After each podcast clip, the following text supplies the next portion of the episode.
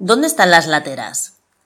Hay que reconocer que uno de los mejores encantos de nuestras playas a lo largo de todo el litoral español son sus chiringuitos. Y cuanto más al sur, mejores son estos establecimientos donde deleitarte con una cerveza helada, un fantástico espeto de sardinas con sabor a carbón o la muy Spanish sangría, que hace las delicias de autóctonos y foráneos.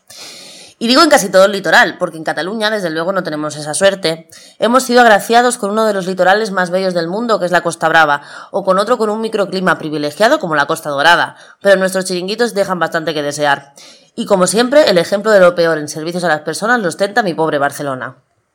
Pero como la gente que viene a Barcelona es gente normal, que también gusta de tomarse una cerveza fresquita en la playa cuando el calor aprieta, Para hacerle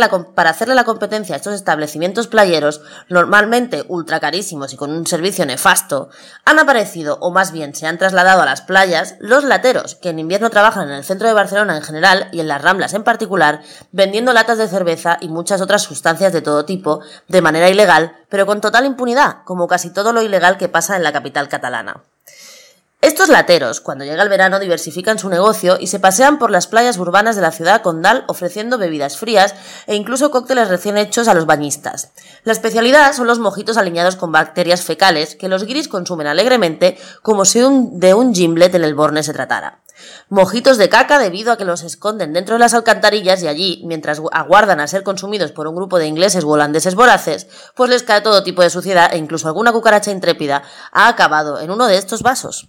A mí la verdad es que me importa poco si la gente es feliz bebiendo bebidas con mierda o con cardamomo. Lo que me parece ya de muy marca de la casa en Barcelona es cómo nos estamos acostumbrando a convivir con la ilegalidad más absoluta, que en ningún caso beneficia a los chicos que intentan ganarse la vida vendiendo en las playas, sino solo a las mafias de explotación de personas que operan a través de ellos y que campan a sus anchas en Barcelona sin que la autoridad local mueva un solo dedo para evitarlo.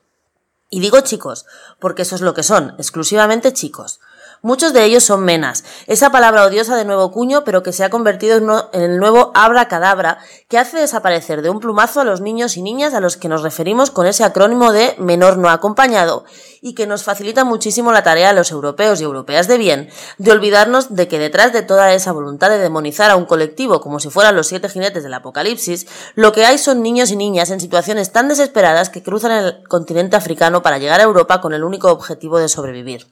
Resulta vergonzoso que en nuestra sociedad, donde criamos a niños idiotizados por las pantallas y que a duras penas tienen la más mínima responsabilidad de aprobar, iba a decir estudiar, pero ya me parece mucho, y cuyos padres ultra sobreprotegen a ellos, incluso ya cuando rozan la veintena, porque son nuestros niños y niñas, seamos incapaces de ver que esos menas son también los niños y las niñas de otros, solo que han tenido la mala fortuna de por puro azar nacer en un país pobre o en guerra. Merecen todo nuestro desprecio por ellos, según muchos, e incluso al más propio estilo medieval merecen que vayamos a asaltar los centros de menores como pasó hace un par de semanas en el Masnou. ¿Qué pretendían esas hordas? ¿Matar niños? ¿Y las niñas? También salen de sus países en busca de la oportunidad de sobrevivir y normalmente para mantener a toda su familia. Pero las vemos, no las vemos en las playas vendiendo latas. Tampoco las vemos de manteras y mucho menos en el mercado laboral formal, dadas de alta y trabajando con un contrato de trabajo, aunque sea precario pero sí sabemos que en sus países no están, y que se les pierde la pista en el norte de Marruecos, donde las mafias de trata de personas para prostitución captan, secuestran y trasladan a estas niñas y mujeres a los burdeles y pisos de toda Europa para surtir al mercado de los puteros en España, que es ya el tercero mayor del mundo solo por detrás de Tailandia y Puerto Rico.